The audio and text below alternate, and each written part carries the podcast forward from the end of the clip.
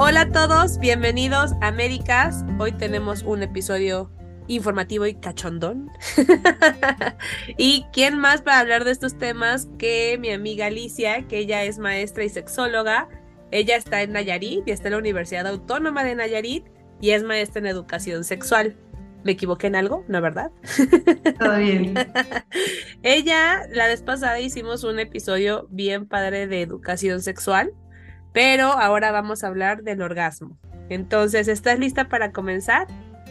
Claro, adelante. Empezamos. Pues fíjate que, que yo estoy muy impresionada porque la investigación que hice vi que hay un, una estadística, no sé la verdad qué tan reciente sea. El artículo es de este año, pero la estadística que, que según dice el Instituto Mexicano de la Sexología, que el 43% de las mujeres mexicanas han tenido un orgasmo. O sea, quiere decir que más o menos más del 50% de las mujeres mexicanas nunca ha tenido un orgasmo. Y a mí eso se me hizo como un número muy grande, o sea, simplemente en México hay más mujeres que hombres, bueno, en el mundo en general, ¿no? Entonces está cañón, está cañón. Eh, ¿A ti te, te han platicado justamente eso de mujeres que nunca han sentido, que nunca han vivido un orgasmo? Claro, claro. Primeramente, gracias. Gracias por la invitación a tu podcast. Eh, mi amiga médico más confiable, médica, Ay, de la gracias. perspectiva de género, súper fregona, ¿no? Y bueno, sabes que no solo la amistad, también la admiración, ¿verdad? Ay, Y es, es mutuo, es mutuo.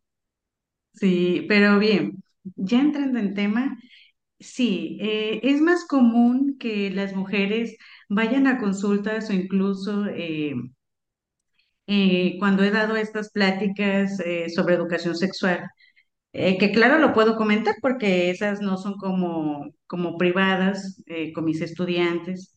Y Claro. pues sí, me han dicho que pues no saben qué es un orgasmo o que nunca han sentido un orgasmo o incluso tienen parejas de muchos años y no saben qué es un orgasmo, ¿no?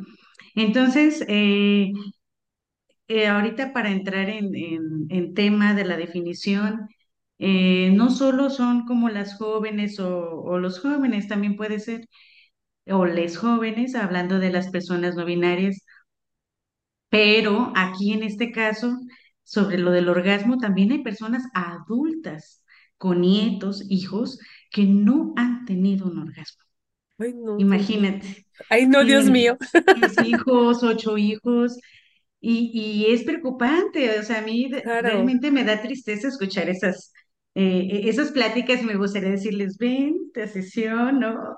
Pero sé que, claro, que permea mucho esa parte cultural, esa parte familiar y, y bueno, todo este entretejido que se da en lo que es ser mujer, ¿no? Y parte de ser mujer es eh, ser amable, eh, ser dadivosa, cariñosa con todos, ayudar, proteger, pero para ser sexual, pues no, no es como muy hablado, ¿no?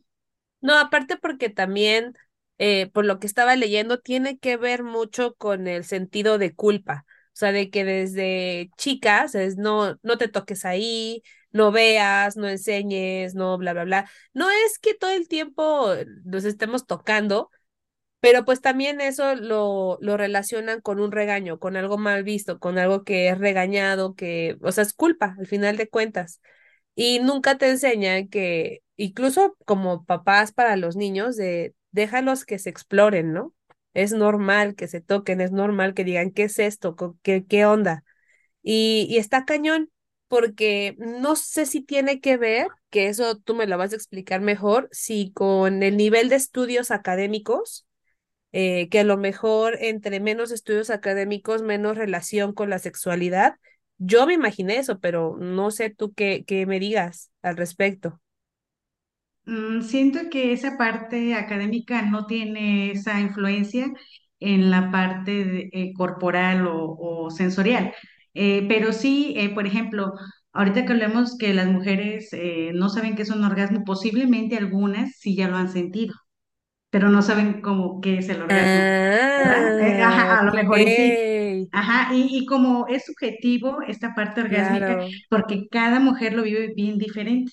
O sea, Eh, necesariamente no cuando hablamos de orgasmo se refiere a la parte coital o genital, que por consecuencia se nos viene. Eh, por ejemplo, eh, estaba leyendo y en algunos estudios salió que quienes reconocen más sus orgasmos son los niños en alguna etapa de su vida. O sea, qué padre en el sentido de que cómo los niños reconocen, o sea, quizás no en sí la palabra orgasmo como nosotros lo vemos, esta parte sensorial de placer de pareja, pero sí claro, a través de un baño, de una ducha, de un masaje, del juego con los amigos, o sea, esa parte involuntaria, ¿no? De, de placer.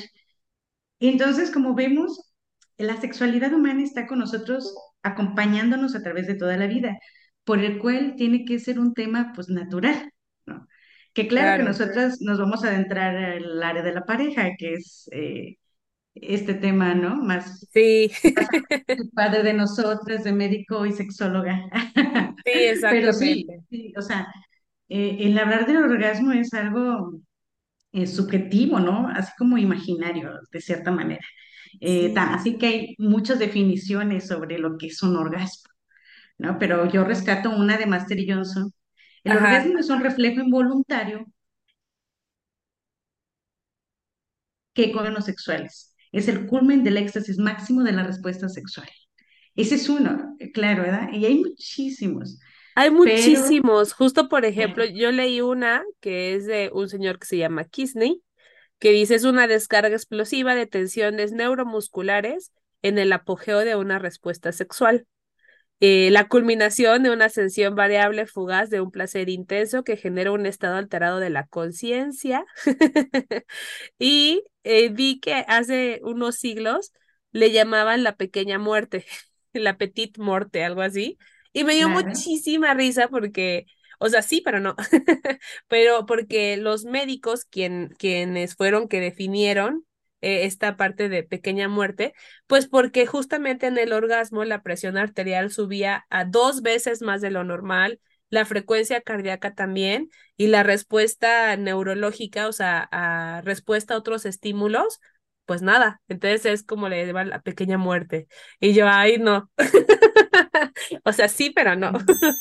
Eh, sí, eh, está padre, porque ese autor que mencionas es el padre de la sexología, es Alfred Oh, Kinsey. dije, ¿y este señor Sí, qué? sí, sí. No, es un señorón, es un señorón. Eh, entonces, eh, gracias a los estudios, pues hoy vemos que la, la sexualidad humana es algo importante, ¿no? Y es esta salud de bienestar que tiene que estar en nosotros las personas, no solo esa parte médica, psicológica, eh, también esta parte sexológica, ¿no? Y, No, y sí, de hecho, esa, ese, esa parte de la muerte, ¿no? Eh, Que está el orgasmo y que se va uno. Realmente sí es así, porque no estás pensando, estás en todos los sentidos, o sea, en todos los sentidos, en todo el culmen sexual, en todo el éxtasis, que lo que menos estás pensando en algo, en alguien, ¿no? cómo te ves, eh, que si te ven las lonjitas, que si que te ve el, el ojo volteado para acá, ¿no? Del placer. No, no, para nada. Está exacto. enfocado totalmente, y como dices, médicamente, las temperaturas son elevadísimas, ¿no? Sí, Por lo tanto, pues son a veces instantáneos. Eh, no es que dure demasiado, pero la experiencia, yo siento que del pre o de la respuesta sexual, eh, como menciona Master Johnson, eh, desde la excitación, desde esta parte de, de- la meseta, del orgasmo, la resolución, o Kaplan, que agrega esta parte del deseo. O sea, ellos mencionan como una respuesta, como una curva. Entonces el orgasmo está como arriba, hasta arriba, hasta arriba y antes de bajar, ¿no? La resolución. Entonces cuando armónicamente, de cierta manera, se, se va como en el camino, pues claro que va a haber en la mayoría de veces un orgasmo. Si en esa respuesta, que es como una curva, hubiera un problema o parara, por ejemplo, en excitación, en, en deseo, excitación, em, en la meseta, o sea, que digas, eh, estoy muy excitado, pero no puedo llegar, ¿no? Sí, Y entonces, cuando hay una parada en, un- en la respuesta sexual, en cualquiera, en el deseo, eh, ahí ya vamos a ver qué es lo que pasa o por qué hay una parada, porque realmente, eh, bueno, dentro de las definiciones que nos ofrecen ellos, es que la respuesta sexual, si se hace adecuadamente, se va a tener el orgasmo, ¿no? Orgasmo. Más no hay eyaculación, como eso también, es que Ajá, justamente yo eso también tiene poquito que lo aprendí, creo que sí te lo compartí, que sí. el orgasmo masculino siempre se asocia a eyaculación y que no necesariamente es así, que justamente pues nos han enseñado que si el orgasmo es igual a eyaculación, tanto masculina como femenino, pero yo me refiero ahorita al, al masculino, y que deberían eh, o deberíamos todos a separar como esa o sea, la eyaculación del orgasmo. Y se me hizo algo súper interesante porque yo no lo sabía, o sea, yo siempre imaginaba que eyaculación igual orgasmo y que no, dicen, también hay veces que los hombres pueden eyacular sin orgasmo realmente, o sea, sin un orgasmo así, ah, ¿no? O sea, como que fue, ay, ¿qué pasó? ¿No? Y hay otras veces que a lo mejor uno puede sentir un orgasmo sin eyacular. Entonces, a mí eso se me hizo como, wow, mucha nueva información para mí. Está padrísimo, ¿no? Y fíjate, eso se da más en los varones. ¿Por qué? Porque pues el hombre asocia el orgasmo a la eyaculación, ¿no? Sí, Eh, total. yo, yo siempre comento que, que es como un pastel, ¿no? No, no sé si te lo había comentado. Eh, el tener una relación sexual es como un pastel, es como cuando empiezas con la harina, juntar los ingredientes, los huevos, la vainilla, comienzas a mezclarlos, todo está a temperatura, darle su espacio, y posteriormente ya que lo horneas, sacas la cereza. Sí. Y la cereza es el orgasmo. El que no haya cerezas no quiere decir que el pastel no esté delicioso. que es la Exacto. relación sexual. Sí. Entonces, sí, eh, eh, así como comentaste, puede haber una relación sexual riquísima sin esta parte de la eyaculación del varón por múltiples razones, que puede ser que sea eyaculador eh, retrógrada, que sí tenga la eyaculación, pero se vaya a través de la uretra y se saque a través de la orina, Ujú. eh, eyaculación retardada, que también duran mucho tiempo, pero no es como que sea muy voluntario, entonces también no es tan bueno porque llega un momento en que la vagina eh, o la vulva se reseca, pues es, es muy Claro, incómodo, claro. a menos de que usen pues un lubricante. Pero de igual manera, eh, eh, dentro de lo, por así decirlo, más eh, los estándares eh, ya medidos, ¿no? Es esta parte de sí se puede tener eh, un orgasmo sin eyaculación. Incluso muchos orgasmos pueden tener los hombres sin eyaculación. Pero como está tan, está tan medido en la pornografía, ¿no? El montón de semen que ponen, ¿no? Lo lejos que llega, la cantidad que eh, enorme. ¿Cómo crees que va a ser una cantidad enorme? Eh, claro, o sea, pues no, es, es subjetivo. Entonces, el hombre, pues cuando ve que no, no hay esa eyaculación, se siente como que le faltó algo, ¿no? Cuando disfrutó y tuvo hasta dos o tres orgasmos en ese, en esa, en esa parte de la relación sexual, sí, pero, claro. pero eh, se castigan tanto que incluso eh, a veces es tanta la presión que llegan a lo extremo, que es la eyaculación precoz. Ahí sí hay eyaculación y no hay orgasmo. Entonces no es lo mismo. Claro, claro. Y también justamente hablar de la eyaculación femenina, que el famoso squirt. Y, y justo es un rollo porque también justo en las películas pornográficas, ¿cómo lo ponen? O sea, como si fuera una manguera así. Y, digo, sí, claro, claro, tenemos unas glándulas de skin tan grandes que nos cabe medio litro de líquidos. Y, justamente cuánto daño y sí lo digo así, ¿cuánto daño también nos han hecho las películas pornográficas que creen que, que es así? O sea, y no es tan así. Y también, no porque una mujer no experimente una eyaculación femenina, no quiere decir que no tenga un orgasmo potente ni un orgasmo menos fuerte, o sea, simplemente son diferentes cosas. A lo que yo te pregunto también, ¿todas las mujeres pueden tener una eyaculación? Claro, ¿En serio? Yo pensé que no. Estuve leyendo muchos artículos y está así como, bleh, o sea, la, la, la opinión es como muy dividida y dije, ay, ya mejor le pregunto a Alicia. Sí, mira, todos tenemos la potencialidad de tener eh, la eyaculación orgasmos. ¿Por qué? Porque nuestro cuerpo es una máquina, trabaja involuntariamente. Nosotros antes de hablar, nuestro cerebro llamando a la señal, mis, mis manos al moverse, el cuerpo llamando por miles, miles de, de bits o no sé cómo se le llamen eh, neurológicamente, llamando toda la señal. Al menos de que la persona tuviera una enfermedad en la cual tome ciertos tratamientos o medicinas o tenga un problema hormonal como tiroides, como esta parte de la tiroides, eh, esta parte donde ya les quitan los ovarios o la matriz. Ah, bueno, ahí estamos hablando de casos especiales, pues. Aún así, eso no quiere decir que la persona no pueda tener un orgasmo. Quizás eyaculación no, pero un orgasmo sí. Sí, el orgasmo Pero, sí. pero ya ellos, eh, ya esa condición queda como en otra parte, o sea, porque se va desarrollando a través de la vida. Ok. Entonces, todas las mujeres también pueden tener eyaculación, pero no se frustren si tampoco no pasa. No Exactamente. pasa nada, No, no y, pasa y nada. además, eh, eso que comentas, eh, la eyaculación es, es distinta, ¿no? Es más blanquecina, están en las, en glándulas de skin. Eh, e- esa parte de eyaculación no es como que se pueda medir o, o tú veas y digas, wow, ya eyaculé. O sea, no, eh, no, no es como en el hombre porque pues la vagina, como sabemos, es interna, ¿no? Puede haber eyaculación y no se puede ver. Y sí se Claro. puede tener. Eh, claro, que cuando hablamos de un squirt, eh, que es esta parte, claro, sí, donde hay más fluidos y demás, que claro que sí hay personas que sí se conocen muy bien y puede pasar este que se mezcla y sí puede haber esa explosión, ¿no? Cuando ya hay mucho conocimiento, eh, que no es ni mejor ni peor que otra, es distinta, pues el squirt de la eyaculación. Eh, en este caso, cuando hay el squirt, pues ya es, eh, eh, ya es como otra parte de- del, del placer, ¿sí me explico? Es, es diferente.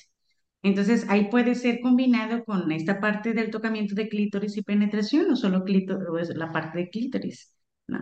Y la parte de la eyaculación es distinta, es como más, más, más de adentro, ¿no? Más vaginal. ok, Ujú. ok, ok, ya, ya, ya, ya capté. Espero que también los que nos ven, escuchan, lo hayan captado.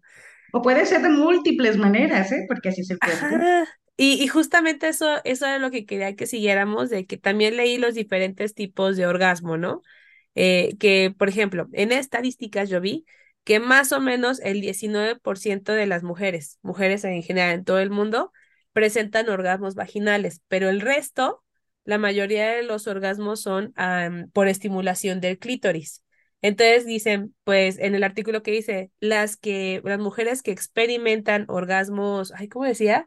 Múltiplemente, combinados, combinados, pues mucho mejor, o sea, porque puedes tener un, or- una placer diferente. Y que aparte, los orgasmos nunca son iguales, o sea, eh, que eso también se me hizo maravilloso, porque, pues sí, o sea, nunca sientes lo mismo, porque los estímulos son diferentes independientemente de que estés con la misma pareja sexual o no, pues siempre el- la estimulación es diferente.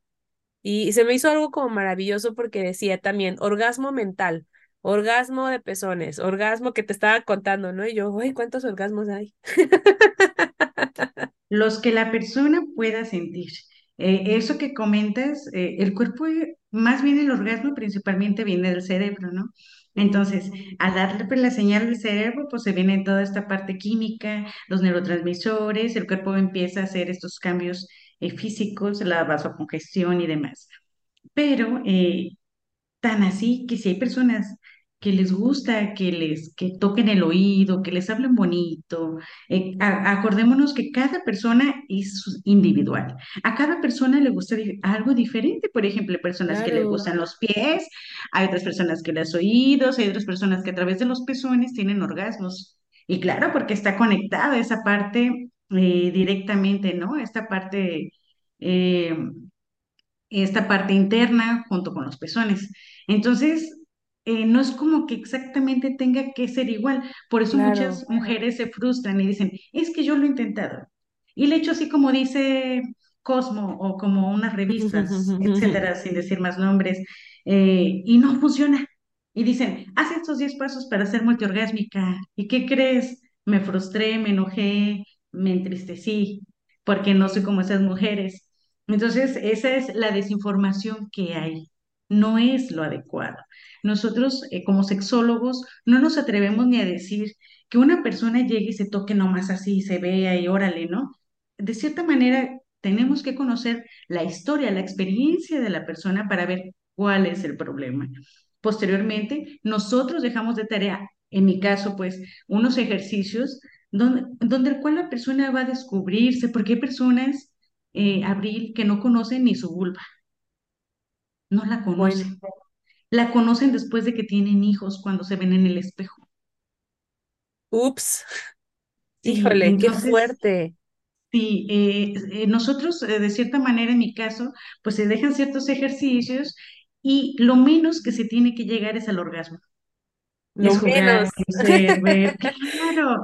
Y entonces, cuando uno se abre a la experiencia, que en realidad no es ni sucia ni mucho menos, porque estamos hablando del cuerpo de cada quien, y uno tiene el derecho de, de que nuestro cuerpo sienta y que claro. nosotros sepamos darnos ese, esa estimulación, ese amor, para nosotros poder compartirlo con la pareja, porque no le podemos dejar que la pareja nos dé un orgasmo Exacto, eso exacto. es muy egoísta, ¿no? Que mi pareja lo haga. Yo no porque no sé o no me gusta.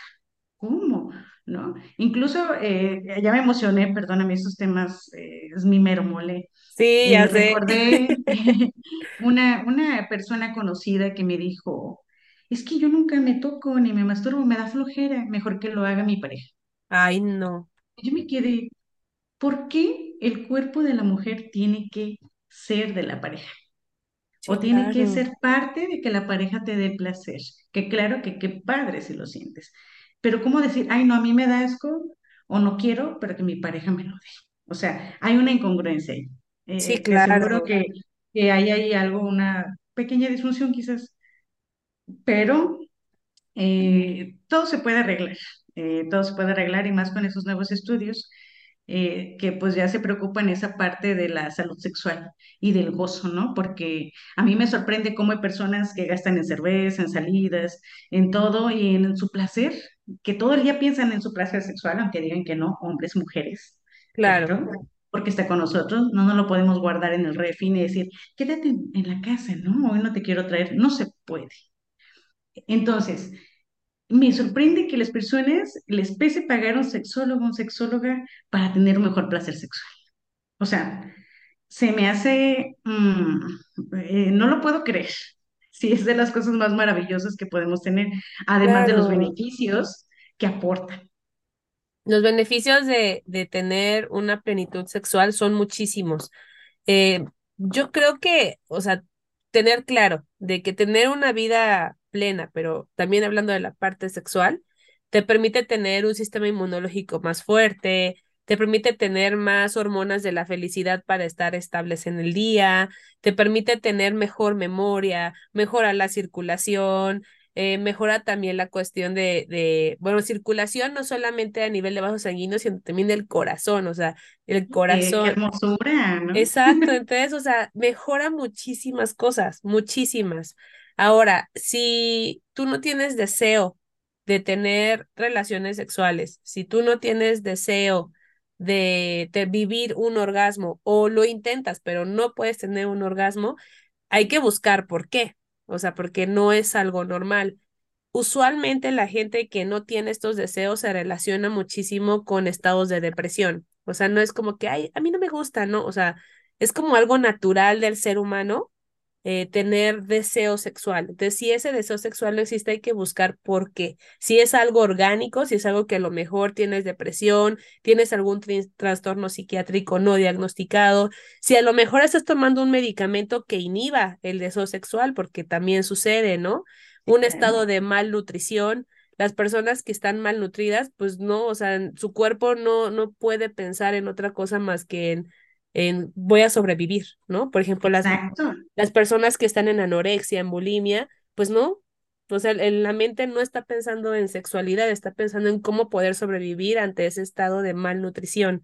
Entonces, no es normal que no tengas deseo sexual, no es normal. Sí, incluso eh, ahorita haciendo un paréntesis, que siempre pues hablo de la diversidad sexual, ¿no? Esta parte inclusiva.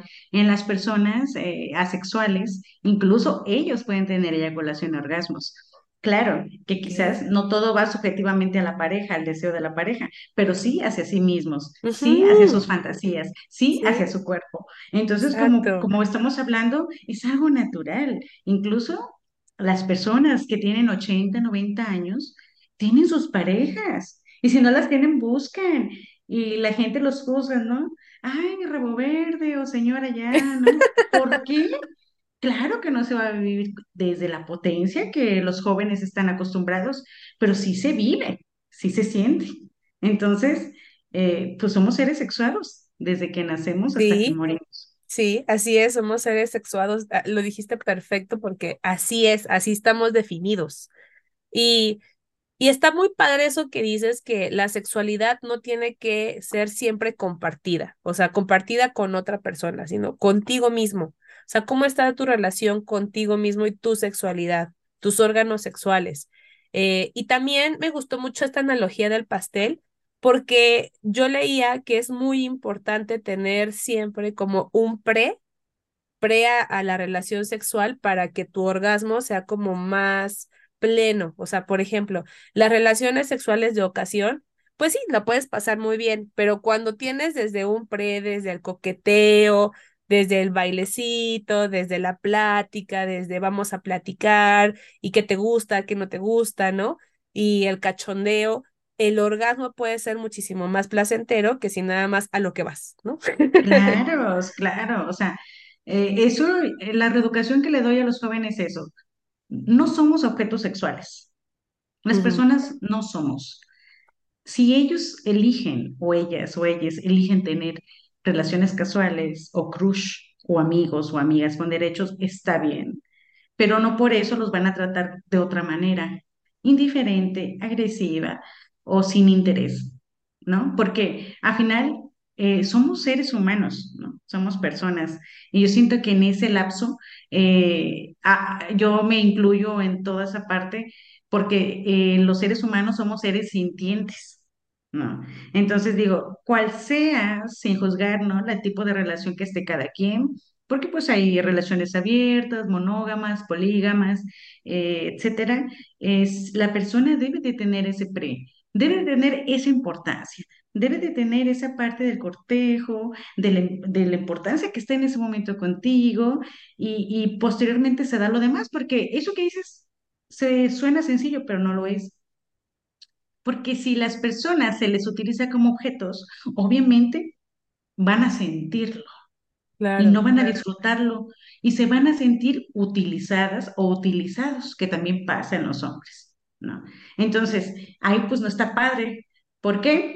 Porque si se suele repetir esa conducta muchas veces, suele tener un displacer. ¿Y cuál es el displacer? El que eh, vengan por consecuencia eh, o trastornos en la sexualidad, ¿no? Como la disfunción, eh, la anorgasmia, que no, no en la mayoría es algo médico del cuerpo, pues, sino es algo de la psique, del alma, que yo siento que eso es lo que se tiene que hablar también porque se deja de lado. ¿No? ¿Y tú qué Totalmente. sientes? ¿Cómo te sientes? En este momento, ¿qué puedo hacer para que estés más feliz? Se escucha simple, pero eh, hasta a mí eh, es- se me hace raro porque eh, no estamos acostumbrados, pues somos como ani- animales sapientes o animales pensantes. La diferencia es que nosotros tenemos conciencia. Entonces, nosotros los seres humanos debemos de trabajar, digo yo también porque yo a diario me reeduco, reestructuro mis creencias, mis ideas, porque sí soy sexóloga y muchas cosas se me hacen muy sencillas de platicarlas, pero hay otras que me permean también, ¿no? Claro, En el claro, sentido de que nosotros hemos tenido una educación que es mala la sexualidad. ¿Mala por qué? Si, si lo preguntamos, ¿mala por qué? Por los embarazos no deseados se pueden prevenir. claro. Las enfermedades también. También se puede prevenir, la SIDS, eh, VIH se, puede prevenir. ¿Malo para quién o para quiénes? ¿No? Para los padres que lo ven desde el morbo, de cómo ellos lo ven o cómo viven, Es que ah, es bueno, eso, es distinto. es que es eso. Por ejemplo, ahora que está todo el ruido de los de los nuevos libros de la SEP, ¿no? Que están diciendo de cómo es que ponen los genitales y por qué a los niños les hablan y les enseñan imágenes de un pene erecto, que la verdad yo no sé, yo, yo, yo personalmente no he visto en mis manos o un libro de la SEP, solamente he visto las imágenes que postean en redes sociales, no sé si son reales o no, pero vi una imagen donde estaba un pene erecto de cómo se ponía un condón y que según eran los libros creo que de cuarto grado, o sea, niños como entre 8 y 9 años. Y que hay un gran alboroto, ¿no? De que las cosas no son así, que porque generan morbo, que porque generan otras cosas. Y yo digo, pues entonces, ¿cómo les van a enseñar? Claro, sí, es que la educación en México es enseñar a través de los huevos, que cuiden los huevitos, ¿no? Que no se Ah, sí, o yo, a yo hice través de eso, los, yo hice sí, eso. claro, o a través de los monitos que cuiden en la secundaria, ¿qué es eso? Para Sí, eso eso es estamos para, nosotros, para los asustarte de la profesionistas. paternidad. Eso es para Claro, por Dios. pero no te O como están dicen, enseñando. o como dicen, eh, tan sencillo como la abstinencia, la prevención es la abstinencia. No, la abstinencia no es prevención, señores. Entonces yo me quedo, ¿asustarse en qué? Al contrario, los estudios dicen que los niños que se informan de educación sexual, incluso desde el preescolar, ¿eh? Desde ahí tiene que iniciar. Claro que va de acuerdo a cada etapa la educación sexual, ¿eh? Claro, sí, tampoco un niño de cuatro años le vas a poner justamente la imagen del pene erecto con el condón. Ajá, así es, entonces yo me quedo, cada, cada uno tiene sus ciertas variantes, pero eh, eso de que se asusten, por favor, cuando tenemos los índices de embarazo en México más altos, que a los 10 años ya se embarazan, que son abusadas, que son violadas, Exacto. o Justo sea, también, ¿prevención en qué? ¿En qué? ¿En que identifique? ¿En, en que digan quién es su agresor? ¿O, o en exacto. qué? O sea, porque a mí se me hace muy incongruente con las estadísticas que tenemos. Quizás si fuéramos de otro país eh, que tenga estos accesos facilísimos, más educación sexual, eh, toda esta parte eh, en otro mundo, pues quizás sí, entiendo, pero estamos en México, donde el machismo impera lo que hay, ¿no? Y no lo digo yo, lo dicen las estadísticas. Y claro Exactamente. que es importante enseñar a la niñez a cómo cuidarse, cómo prevenir y cómo va a reaccionar su cuerpo, porque esa es una respuesta que su cuerpo va a tener natural. Y si sus padres no tienen la capacidad de platicar con ellos que se vale, porque no son maestros o no son sexólogos o no les enseñaron que se vale, pues el libro puede ser un medio, claro que sí, para que ellos se eduquen. Y ahí no estamos hablando de relaciones sexuales. Es el morbo del adulto el que hace que el transversal, como eh, que la información la hace como, como él piensa, Como él ¿no? piensa así de, Por eso "Ah, tanto tabú, no, tanta exacto. desinformación. Imagínate tú y yo hablando de estos temas, ¿no? O sea, es, Sí. es algo hermoso porque ¿cuándo se iba a ver? ¿No? ¿Cuándo se iba a ver? Entonces, no, no, tenemos que, que, que ya quitar esos mitos, ya no estamos en esos tiempos, Es ya que no. justo ya no estamos en esos tiempos y justo me acordé de, de una amiga que ella me contaba que cuando pues inició su vida sexual, lo contó con sus papás así, ¿no? Así de, ay, papá, mamá, en un viaje que estaban, dijo, y le contó, fíjense que les quiero compartir que yo ya inicié mi vida sexual con tal persona y sus papás así, o sea, aterrados, pero que no le, o sea, que ella les vio la cara como de, ¿qué me estás contando? Pero a la vez, o sea, los papás mismos dijeron, qué bueno que nos estás contando, ¿no? Y que empezaron, ¿y cómo fue? No, pues me sentí muy bien, eh, pasé ta, ta, ta, y su mamá, no, hija, esto es normal, que no sé qué, ¿no? Y ya después pasaron años y ella en otras vacaciones le pregunta a sus hermanos, eh, y oye, ¿tú ya iniciaste vida sexual? Y ellos, no, ¿cómo me preguntas? Soy tu hermano, eres una puerca, y enfrente de mis papás, ¿cómo se te ocurre? Y ella, pero ¿por qué no? O sea, ella decía, ¿por qué mi hermano? O sea, fueron educados la misma familia, mismos papás, mamás, o sea, no, no es que sean diferentes familias. Dice, ¿cómo? ¿Por qué yo sí pude tener esa confianza con mis papás de contarles? Y mi hermano, o sea, así de, no, ¿por qué hiciste eso? ¿No? Y ella actualmente dice, creo o sea, ahí me di cuenta, hasta ese momento me di cuenta que no todos tenemos la misma confianza de hablar de estos temas en nuestra familia. Y le dije, yo jamás le he contado a mi mamá nada de mi vida sexual, nada, o sea, ni por aquí, o sea, no, no tengo ese nivel de confianza ni con mi mamá ni con mi papá. Y ella me dice, no, es que en serio a mí se me hace irreal que no. Y yo, pues no, o sea, no. Y Y es válido, ¿eh? razón, Es es válido válido, las dos formas porque eh, quizás tú tengas con quien platicarlo, demás, o, sí. o Tengo personas mi que amiga claro la que tienen, sexóloga. claro, o sea, que tengan es- esa parte de, de la apertura. Por ejemplo, eso que te dijo tu amiga está genial. Yo es lo mismo que le digo a los padres. No crean que sus hijos les van a pedir permiso. No va a pasar. Solo les van a avisar o les van a comentar o quizás no les comenten. Entonces, por lo tanto, es mejor prevenir. Mira, tú ya estás en esta etapa, en este momento, sé que pues no sé si sea de tu interés, tú dime, no, ah, bueno, de igual manera te voy a dar la información. Estos son los métodos anticonceptivos que hay. Estos son los métodos anticonceptivos de emergencia, por si se te llega a olvidar lo del condón o Claro, parches o etcétera. O puede llevarte yo con especialistas de salud reproductiva que hay en cada centro, en todos los lugares del IMSS o Prevenims y demás, ¿no? Que son gratuitos y que son amigables. claro. Entonces, o con médicos particulares también, ¿por qué no?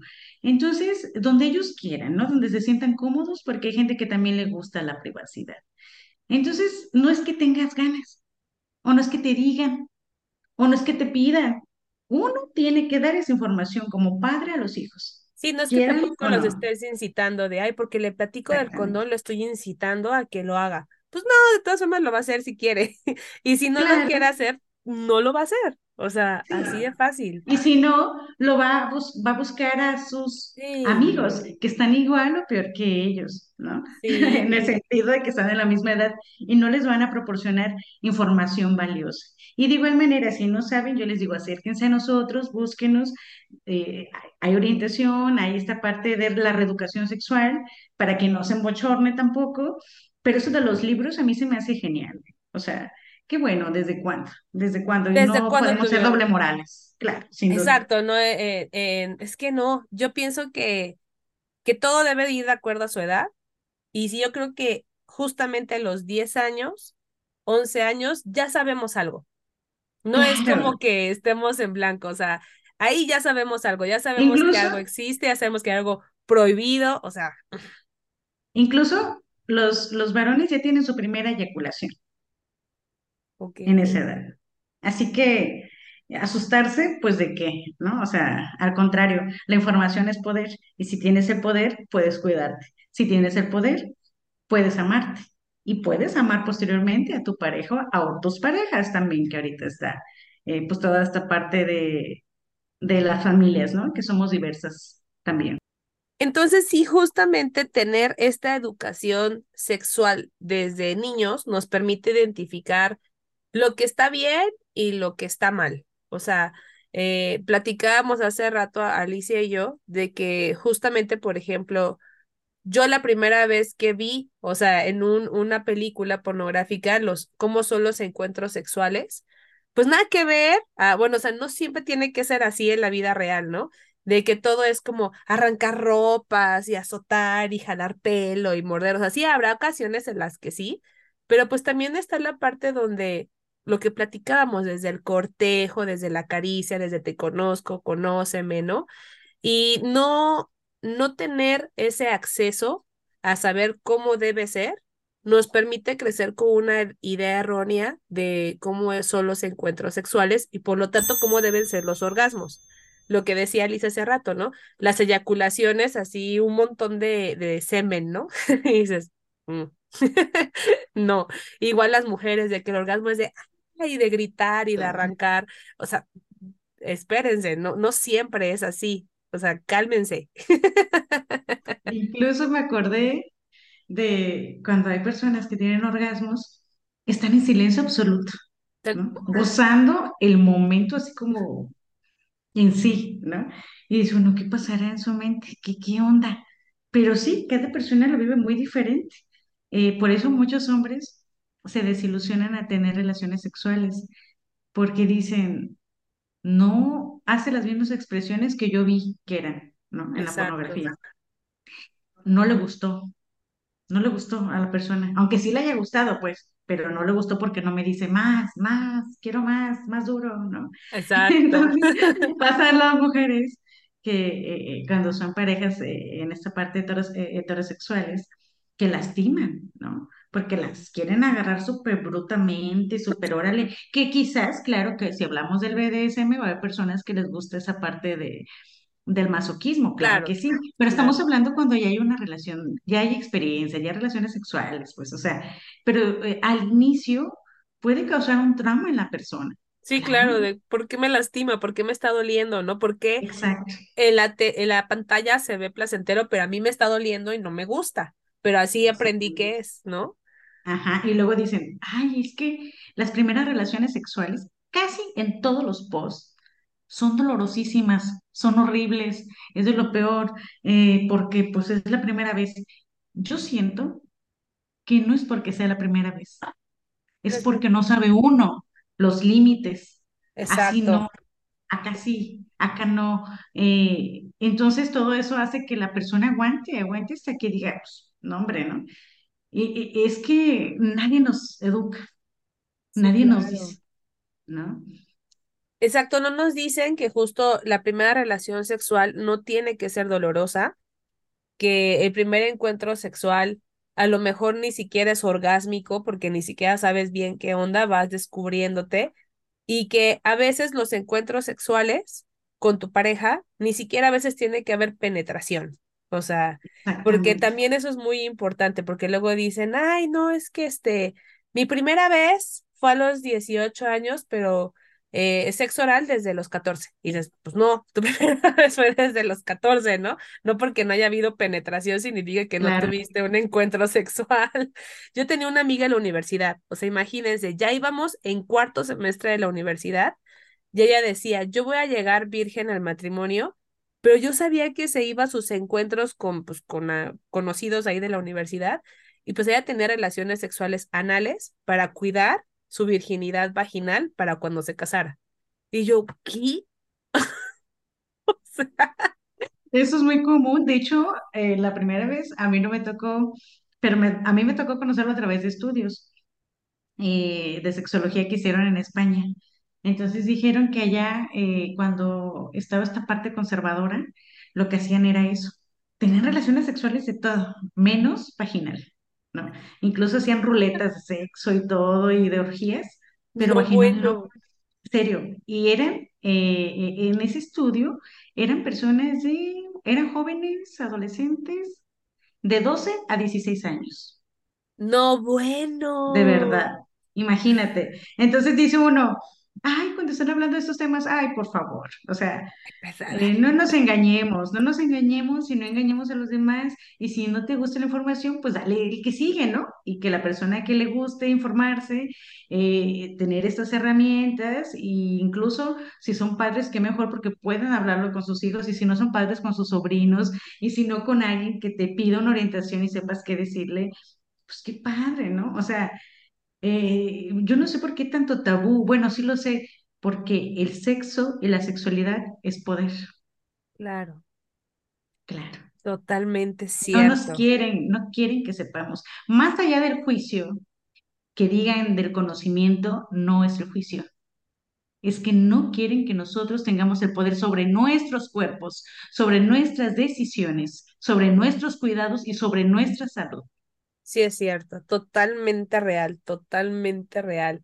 Qué tan importante es que estos temas se sigan hablando y hablando y hablando y actualizándose, porque cada vez sabemos más, más, más de, de cosas que a lo mejor se sospechaban, por ejemplo, la liberación de hormonas, ¿no? Antes decían, hay mucha liberación de neurotransmisores. Sí, pero eso qué implica la salud, ¿no? Y lo que decíamos, mejora tu salud de circulación, bla, bla, bla, bla, bla, ¿no? Y cada vez se habla con más naturalidad de este tema. A mí me encantaría que estos temas llegaran a toda la población que buscara en Internet. O sea, que cuando tú buscaras algo sobre el orgasmo, lo primero que te saliera fuera justamente de qué es un orgasmo, cómo se vive, ¿no? Bla, bla, bla, tipos de orgasmo. En vez de que te saliera una mujer enseñando las boobies, las pompis, porque, ¿verdad? Yo así sí busco en Google orgasmo sin poner, por ejemplo, este, si lo pongo en inglés con PDF al final, con, con las siglas de sexología o algo, lo único que te aparece son puras cosas no por. Claro. De verdad, de verdad. Sí, Y es. está cañón porque vuelvo a lo mismo, nos venden una idea que también es de- dentro de todo también machista, donde la mujer tiene que tener el gran trasero, las grandes boobies, la, la cinturita, ¿no? Donde la mujer tiene que ponerse en posiciones donde a lo mejor hay más placer del hombre y no tanto para la mujer. Este, o sea, sí te venden ideas no, que a veces no son tan reales o no aplican siempre. Se vale de todo, pero que sea siempre así no aplica. Fíjate que, que eh, hace, hace tiempo, hablando con colegas, tuvimos una, una pequeña discusión, como siempre, eh, por mejora de la ciencia. Eh, esta parte de, No, pues que las posiciones, que mucho tipo de posiciones, demás, en el placer.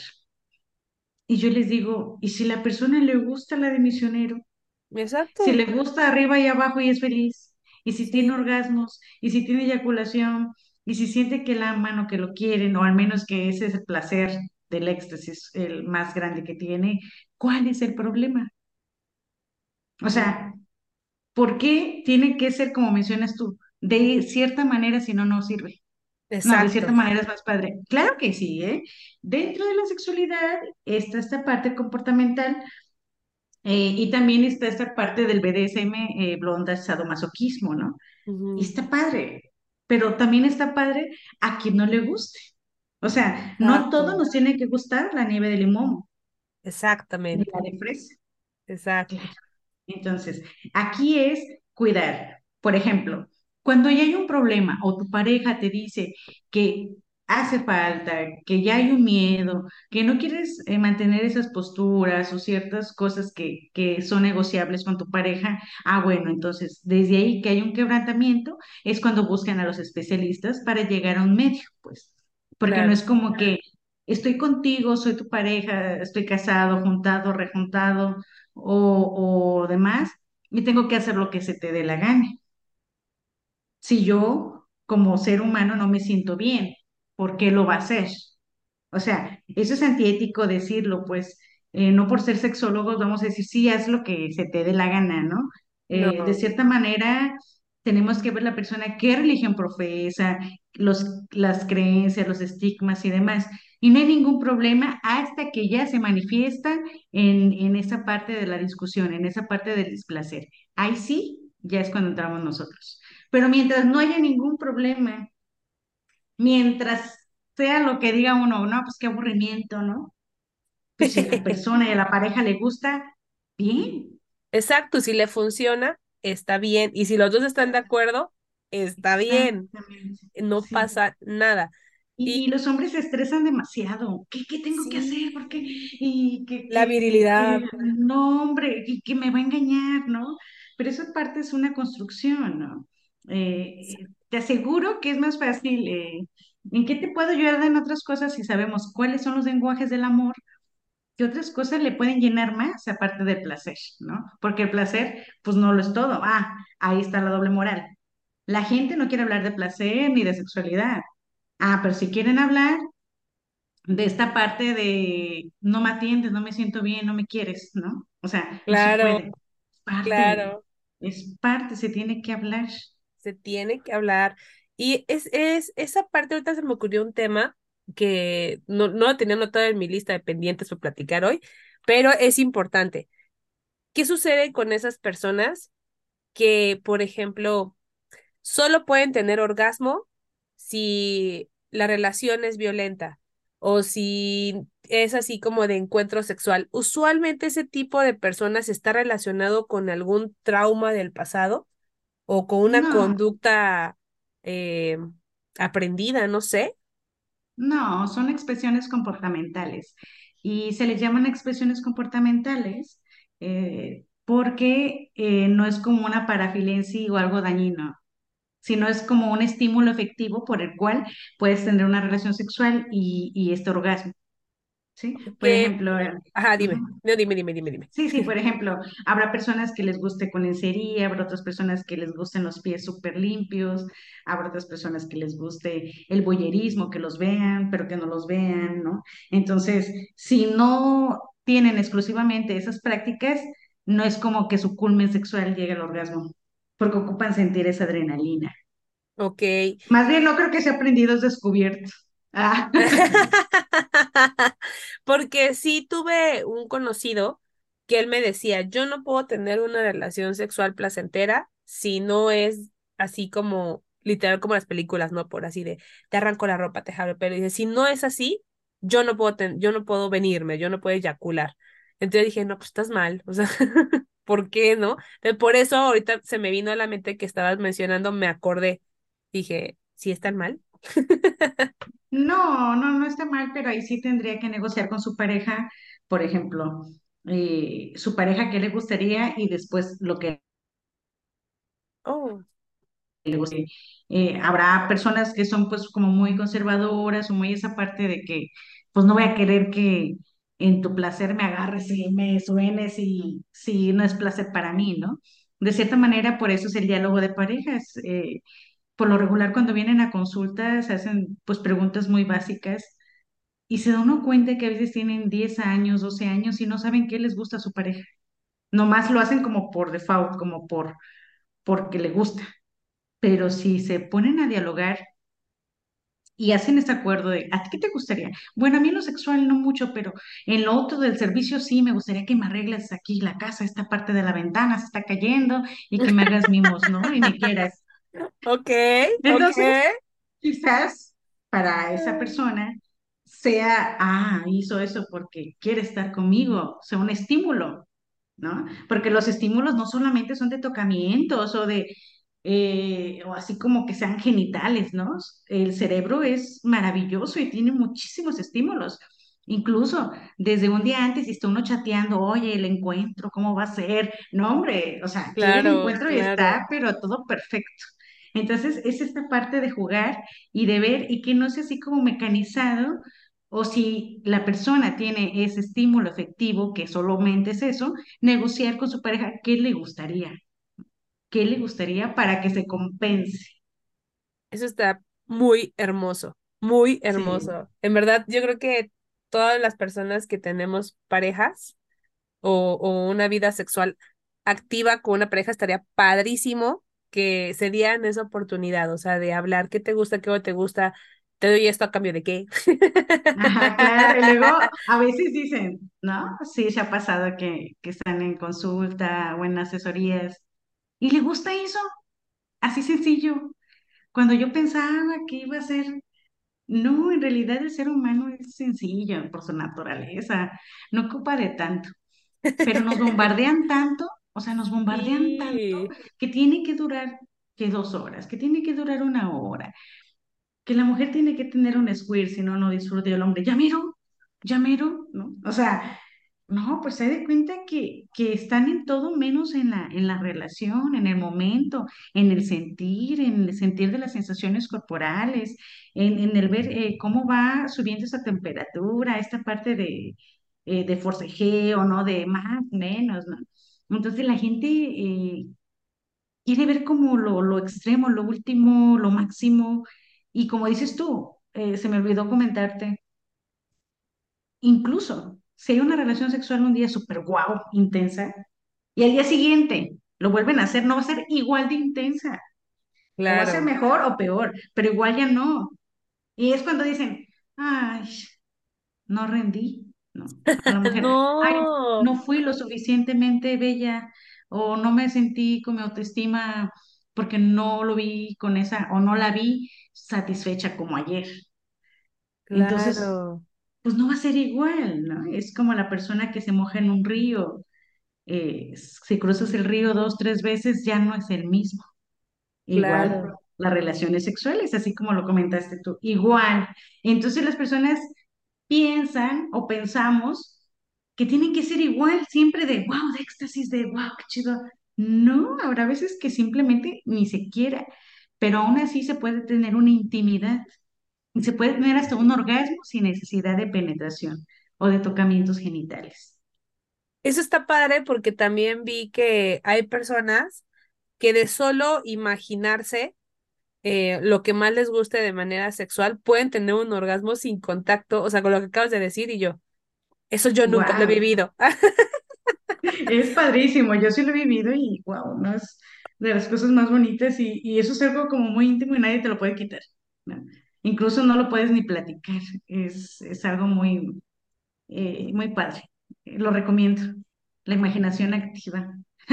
¡Wow! ¡Qué locura! Sí ¡Qué está padre, sí está padre, sí, sí, sí. Oye, Es Alicia, como, pues, es como cuando dices, no ajá, pienses en un elefante, en un elefante blanco, vas a pensar en un elefante Sí, blanco. claro. Entonces, automáticamente tú le das esto a, incluso, fíjate bien, ¿eh? Ahorita que recordé que hay personas que dicen, ah, yo me excito con mucha facilidad. Yo estoy en la escuela o en el trabajo y me excito con mucha facilidad. ¿En qué piensas? Ah, no, pues sí, ah, pues claro. Si tu atención y tu mente están en el deseo, en el erotismo, claro que va a haber una respuesta, ¿no? Claro. Naturalmente. Entonces, bueno, ahí ya, ya cambia un poco la cosa. Ay, qué padre tema, me gustó mucho, qué bueno que sí, elegimos este. Hay muchos, hay muchos, o sea, hay tanto de qué hablar de esto, tanto de qué hablar. Y yo siento que no hay como uno, así como, como cada persona, cada subjetividad, ¿no? Cada cuerpo, cada gusto. Es como la comida. Habrá algunos que les guste china, japonesa, mexicana, etcétera. Igual así somos las personas. Igual.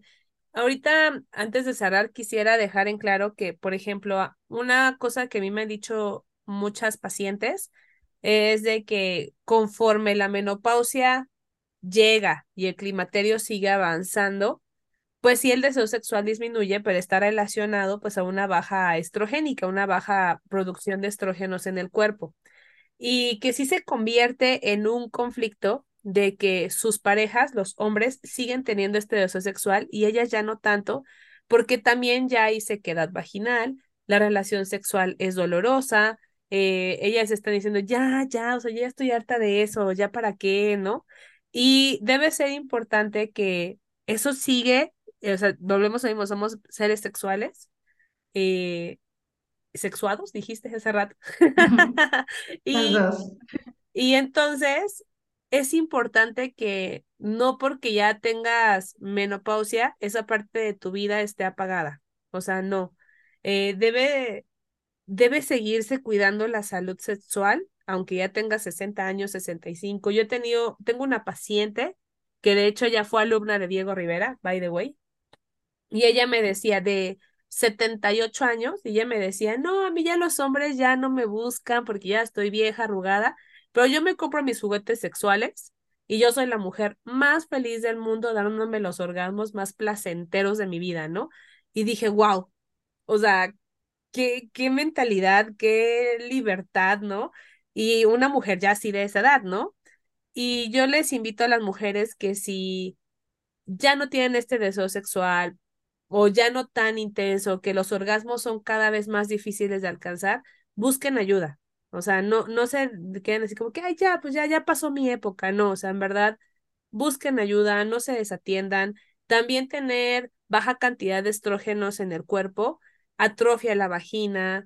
Eso, si ya se atrofia la vagina, es muy difícil que, que vuelva a lubricar normal, que ya no tenga relaciones sexuales con dolor. No dejen que avance y busquen ayuda, o sea, tanto también de la parte del psique como también de la parte fisiológica con algún ginecólogo, ¿no? Que son los expertos en este tema. Y la parte sexológica, claro. Sí, sí, Sí, sí, más bien ahí, ahí es el campo con nosotros los sexólogos. Pero sí, eh, fíjate, eso, Abril, eh, sí tiene mucho que ver las hormonas, claro que sí, en esa parte del cuerpo, pero también se asocia más la menopausia desde este nivel cultural, hablando de la perspectiva de género, a ya no puedo tener hijos, ¿ya para qué? ya no soy lo suficiente mujer porque ya no menstruo, entonces mi piel es arrugada, seca, eh, hay resequedad vaginal, hay dolor, ¿para qué? ¿No? O, o ya no tengo la matriz y ya ni tengo ni deseo, ni quiero nada, pero en realidad son construcciones, ya no eres suficiente joven, ya no puedes tener hijos, ya no eres suficientemente atractiva, pero en realidad sí se puede reavivar, como no, incluso se puede vivir con otra plenitud, porque ya no hay embarazos. Mm, eso es, Uh. qué padre, imagínate tanto tiempo para no quedar embarazadas. Y Ya llegan a sé. esa etapa, no, pues qué padre que la disfruten así, eh, con un endocrinólogo, un médico que les dé esta parte para homologar las hormonas con un sexólogo para reestructurar o ir afinando esas ideas desde el placer. Y el placer no se Sí, acaba. Eso que te dijo eh, tu amiga, eh, de, o no me acuerdo que me dijiste que se compró un vibrador, qué padre, Sí, ¿no? Porque el sí, placer sigue siendo suyo y sigue exacto, exacto. El placer como es sea, tuyo. pero ahorita hoy en día yo veo que hay mujeres, hay mujeres de 80 años, de 75 que tienen novios más jóvenes y se valen. Las sugar mommies. Claro, digo, bueno, si quieren, si pueden, y, y pues, ¿cuál es el problema? En realidad, eh, Claro, la sexualidad es de quien la vive, Por eso eh, a mí se me hace muy respetuoso hablar así de, mira aquella, o esas saltacunas, o las saltacunas, porque en los hombres se da más que Ah, tengan mujeres sí. jóvenes, y es bien visto, Y es bien ¿no? visto, pero Bien una visto, mujer, no una, varias, dejan a una y siguen con la Sí, otra. Ah, pero no fuera una mujer que tiene una pareja joven, o una mujer joven de mujer mujer, porque también esta parte diversa. Ah, porque, claro. ¿cómo? Porque él tiene, porque el interés, no, pues no, no necesariamente todo ese interés. Aunque claro que sí, siempre que uno quiere estar con alguien, tienes que pagar un precio, sin duda. Con amor, sin amor, con lo que sea, se tiene que pagar un precio. sí, así es. Sí, así es, de tiempo, de amor, de calidad de servicio y de muchas cosas que se tienen que hacer. Ahí lo dejo a la reflexión. ¿cuáles son tus redes sociales, tu teléfono para que te busquen para consultas, asesorías, dudas, también dudas que se les ocurran de este episodio, del pasado, de lo que se les ocurra? ¿Cómo te puede encontrar la gente? Eh, tengo un Facebook que es sexóloga Alicia Gómez y mi número de teléfono, ahí podemos agendar cita, también agendo consultas en línea, así que no hay problema a la distancia. Eh, es 311-743-3001. Ok, tres Ajá, Ahí, ahí once, ¿qué luego, más? 743-3001. Ok, Cualquier perfecto. cosa, me mandan mensajito, me comunico con ustedes cuando puedan y agendamos. Ay, sí, eh, háganlo, por la salud sexual, no imagínate, es de lo más hermoso que hay. Sí, Ya. Y sobre todo en las mujeres, debemos de reivindicar nuestros cuerpos, nuestra alma, nuestra psique, todo, todo, todo, todo. Ay, me encanta. Muchas gracias, Alicia, por ayudarme a hacer este episodio. La verdad es que me encantó, quedo muy emocionada, quedo cargada de mucha buena vibra. Ah, yo también, gracias. Te agradezco mucho y pues yo también los invito a que me sigan en todas las redes sociales y en plataformas de escucha, YouTube, Spotify, donde quieran, Médicas por Iris Abril, en Instagram, que es donde más publico cosas, médicas.drairis. Y pues ahí les voy informando qué onda. Eh, denle like, compartan y escuchen y reescuchen este episodio hasta que rompan tabús. Y también dense la oportunidad de alguna vez en su vida consultar a una sexóloga y descubrir nuevas cosas. Sin duda, gracias, gracias. Un abrazo y muchas gracias por la invitación. Yo feliz, cada que me invites, aquí vamos a estar. Muchas gracias a ti, muchas gracias. sexóloga, mm, qué bonito. Ya sé. Gracias, gracias. Gracias a todos, besitos. Muchas gracias, amiga.